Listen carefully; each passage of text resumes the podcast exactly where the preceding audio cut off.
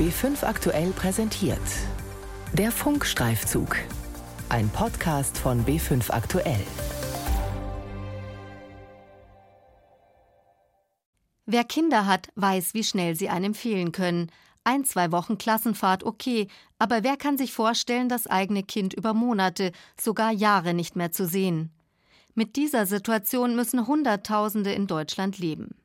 Meist sind es Väter, weshalb ich hier ihre Perspektive erzähle. Zunehmend gibt es aber auch betroffene Mütter. All diese Eltern sind rausgedrängt worden, weil die oder der Ex nach einer Trennung das Kind für sich alleine haben will und bereit ist, alle Register zu ziehen. Auch wenn das eigene Kind dabei leidet oder sogar Schäden davonträgt. Unvorstellbar im deutschen Rechtsstaat? Ich bin Beate Greindl und hätte vor dieser Recherche nicht gedacht, dass das in diesem Ausmaß möglich ist.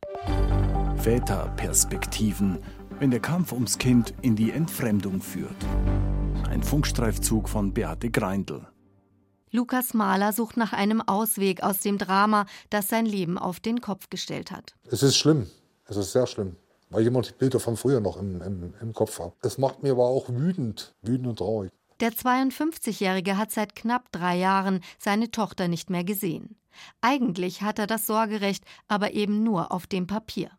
Wir müssen seinen Namen ändern, denn seine Geschichte berührt die Privatsphäre seines Kindes und seiner Ex-Partnerin. Sie könnte sich sonst dagegen wehren, gegen den Vater, der schildert, wie er den Kontakt zu seinem Kind verloren hat, und gegen uns, die darüber berichten. Einige Monate habe ich Lukas Mahler bei seinem Kampf um sein Kind begleitet. Bis zum spannenden, vielleicht alles entscheidenden Gerichtstermin im Juni am Oberlandesgericht. Doch dazu später mehr. Viele hundert Seiten Papier habe ich durchgelesen, alles zum Fall Lukas Mahler. Schreiben von Rechtsanwälten, vom Jugendamt, von Richtern, Gutachtern, Therapeuten. Ich habe die Hoffnung, dass irgendjemand mal sagt, hör auf, äh, stopp, hier geht es gegen das Wohl des Kindes. Der Vater ohne Kind glaubt trotzdem noch an den Rechtsstaat. Die Richter hätten bisher ja immer zu seinen Gunsten entschieden. Beim Familiengericht wurde ihm Umgang mit seiner Tochter eingeräumt, als er die Hilfe eingefordert hatte. Auch das psychologische Gutachten lobt seine Vaterqualitäten, er sei geduldig und verständnisvoll. Bei seiner Tochter zeige sich, Zitat, ein deutlicher Wunsch nach Nähe zum Vater, schreibt eine Sachverständige. Fazit der Begutachtung von Vater und Kind Regelmäßige Umgangskontakte sowie eine kontinuierliche Umgangsregelung seien wichtig für eine gesunde Entwicklung der Tochter. Dr. Stefan Rücker ist Psychologe. Er forscht zum Thema Kindesentfremdung nach Trennungen, erstellt Gutachten und behandelt Betroffene. Immer wieder stellt der Psychologe Rücker fest, dass das Problem und die Folgen unterschätzt werden. Sogar Mitarbeiter in Jugendämtern oder in den Gerichten würden viel zu wenig darüber wissen. In großen Studien sehen wir regelhaft, dass Kinder, die von Kontaktabbruch betroffen sind, zu einem Elternteil im Kindes- und Jugendalter mit massiven psychologischen Folgen zu kämpfen haben und das oft über die gesamte Lebensspanne. Es sind vor allem die stark erhöhten Risiken, Depressionen und Angststörungen zu entwickeln, die internationale Studien nachgewiesen haben. Auch die Zunahme von Alkohol- und Drogenabhängigkeiten sind typische Folgen des traumatischen Beziehungsverlustes von betroffenen Kindern.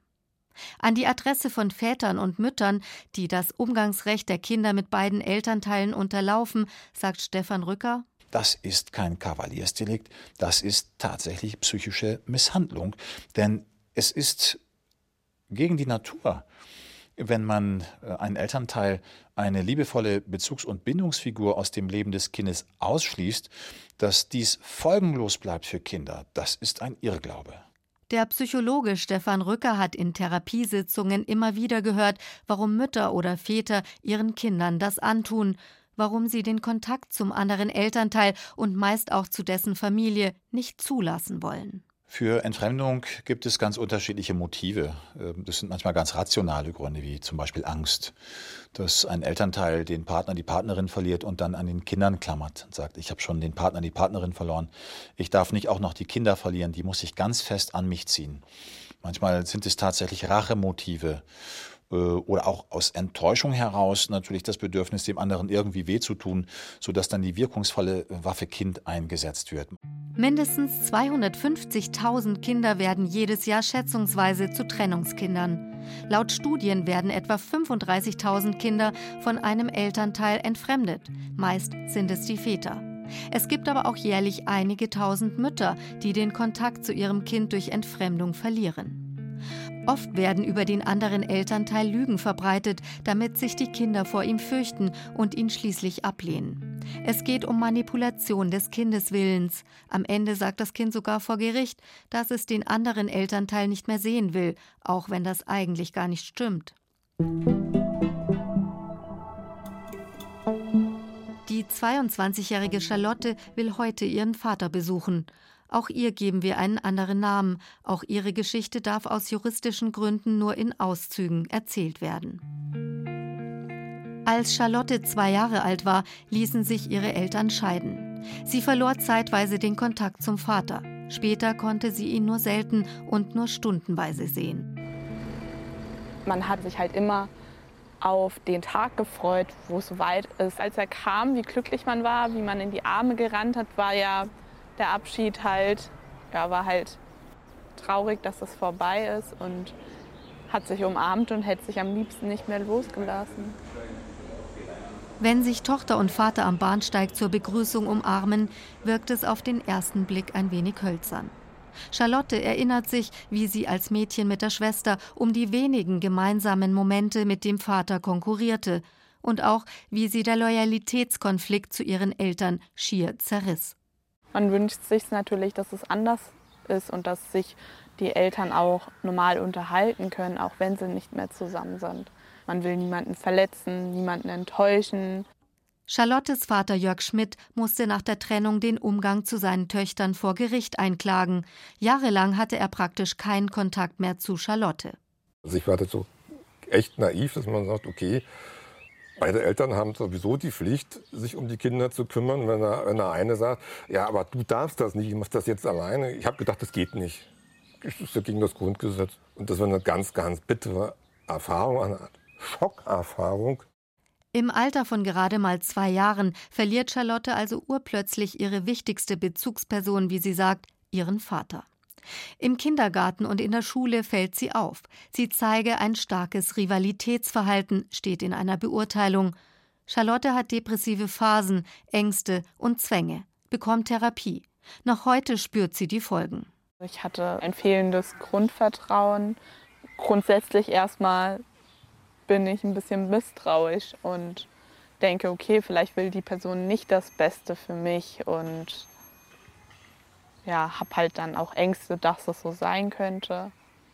Auch Lukas Mahler macht sich Sorgen über die psychischen Folgen des Kontaktabbruchs bei seiner Tochter. Vor fünf Jahren suchte der Vater zum ersten Mal Hilfe beim Jugendamt. Immer wieder wurden vereinbarte Treffen mit der Tochter kurzfristig abgesagt. Danach läuft es eine Weile wieder besser, doch dann eskaliert der Streit. Plötzlich tauchen Fotos vom Kind auf. Darauf sind blaue Flecken zu sehen, ohne Datum, aber angeblich Folgen der Kontakte mit dem Vater.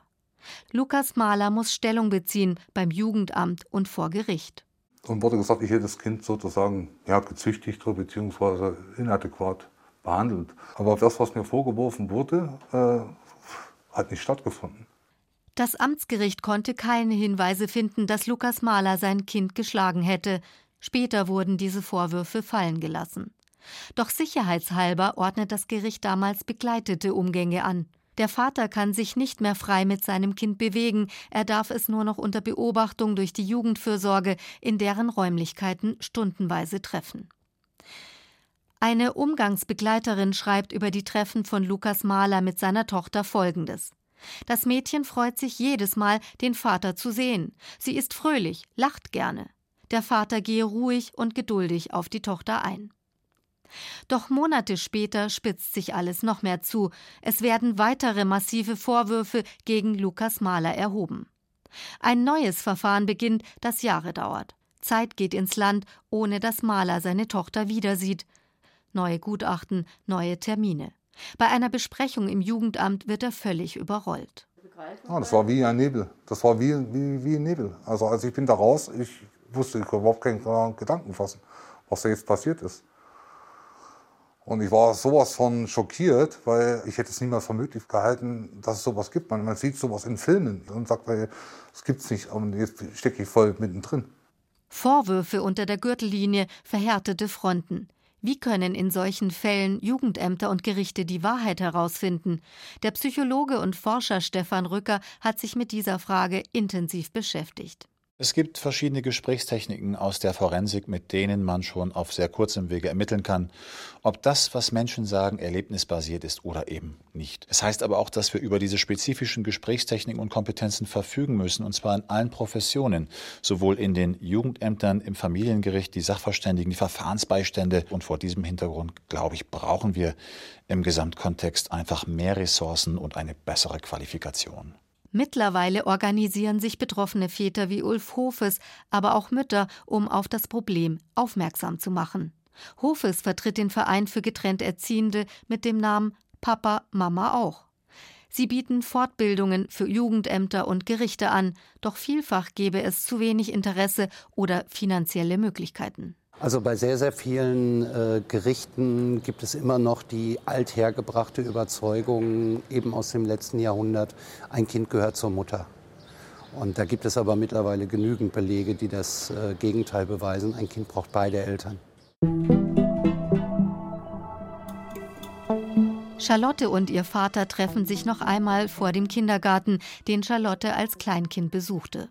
Die beiden hatten ein ungewöhnliches Glück mit der Kita-Leiterin. Sie erlaubte dem Vater, dass er Charlotte hier ab und zu treffen konnte, als das Gericht sein Umgangsrecht noch nicht abgesegnet hatte. War sogar schriftlich bescheinigt von der, von der Leiterin, dass es danach immer Abschiedsschmerz gab. Ähm, also habe ich geweint, immer wenn du gegangen Wahrscheinlich, so genau kann ich mich auch nicht mehr erinnern. Aber wahrscheinlich hast du schon an den Papa so irgendwie gezerrt, hm, geh nicht weg oder so. Ja, aber. Der Vater umarmt seine Tochter, während er dies sagt. Wieder wirkt es etwas unbeholfen. Der Trost über die schmerzende Wunde von damals kommt offensichtlich zu spät. Und doch, es ist eine Geste, Charlotte lächelt. Ist so schön, dass, es, äh, dass ich dich nicht verloren habe und äh, obwohl von den Gerichten und Jugendamten es keine Reaktion gab und äh, trotz allem Kämpfen ich dich nicht sehen konnte, weil die Mama es normal nicht wollte, bin ich sehr, sehr, sehr, sehr dankbar der Leiterin hier. Hätte das nicht erlaubt, wer weiß, ob wir uns kennen würden.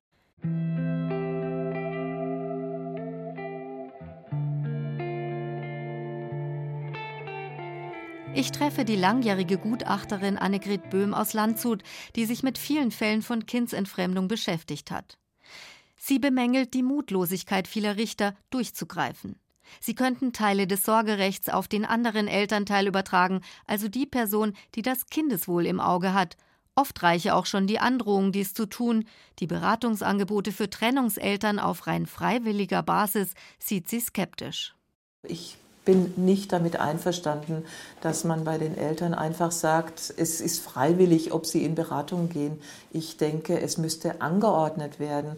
Und ich habe zum Beispiel auch immer wieder, ich bin ja auch noch systemische Familientherapeutin und Familienmediatorin. Und ich habe immer wieder auch ähm, gerichtlich beauftragte Familienmediationen, wo das Familiengericht den Rahmen vorgibt und sagt, das sollt ihr mediieren. Und äh, die schicken dann die Eltern hierher und dann mache ich eine Gerichtsmediation. Und das ist sehr, äh, ein sehr guter Weg auch. Laut Gesetz haben Kinder in Deutschland das Recht auf beide Eltern, doch dieses Recht kommt viel zu oft nicht zum Tragen. Wegen der hohen Zahl der Kontaktabbrüche ist die Bundesregierung inzwischen mehrfach gerügt worden, etwa vom Europäischen Gerichtshof für Menschenrechte. Eine Sorgerechtsreform sollte die Umgangsrechte aller Elternteile stärken. Nur wenn tatsächlich ein Fehlverhalten vorliegt, sollten Väter oder Mütter vom Umgang ausgeschlossen werden. Auch eine Beratungspflicht der Eltern vor einem gerichtlichen Verfahren war in der Diskussion. Doch die Reform wurde verschoben. Zurück zu Charlotte und ihrem Vater. Sie zeigen mir Charlottes altes Kinderzimmer, das sie mit zwölf Jahren bezog, im Haus ihres Vaters. Zudem kam sie dann doch noch, als es bei der Mutter nicht mehr ging. Eigentlich hatte das Jugendamt vor, Charlotte in ein Heim zu geben. Erst als der Vater auf die Barrikaden ging, kam die Tochter doch noch zu ihm. Viel zu spät, meint Charlotte. Also Wut und halt natürlich Enttäuschung, weil ich mir denke, bei anderen muss nicht viel passieren und da kommen die Kinder schon weg und bei anderen passiert dann so viel und es wird trotzdem nichts unternommen. Das Jugendamt, das für Lukas Mahler und seine Tochter zuständig ist, will sich zum Einzelfall nicht äußern. Heute treffe ich den Vater, der sein Kind seit knapp drei Jahren nicht mehr gesehen hat, vor dem Oberlandesgericht in München. Heute geht es für ihn ums Ganze. Seine Tochter hat inzwischen vor Gericht beteuert, ihren Vater nicht mehr treffen zu wollen. Ja, ich bin sehr nervös, ähm, habe ein flaues Gefühl im Magen, gerade weil ich ja nicht weiß, was mich jetzt erwartet. Und ich hoffe auch, dass die, dass die Richter jetzt das alles erkennen, was alles schiefgelaufen ist, dass die Bindung wiederhergestellt wird, die ja zerstört wurde. Zwei Stunden später. Lukas Mahler hat die Verhandlung hinter sich, doch das Gericht hat noch keine Entscheidung verkündet. Es sucht nach einer Kompromisslösung. Der Vater wird sich noch weiter gedulden müssen. Kann Jahre dauern, aber ich habe das Gefühl, es geht in die richtige Richtung. Mahler kann nur hoffen, dass ihn seine Tochter noch erkennt, falls er sie irgendwann wieder sehen darf. Väterperspektiven, wenn der Kampf ums Kind in die Entfremdung führt. Ein Funkstreifzug von Beate Greindl. Die Redaktion hatte Carola Brandt.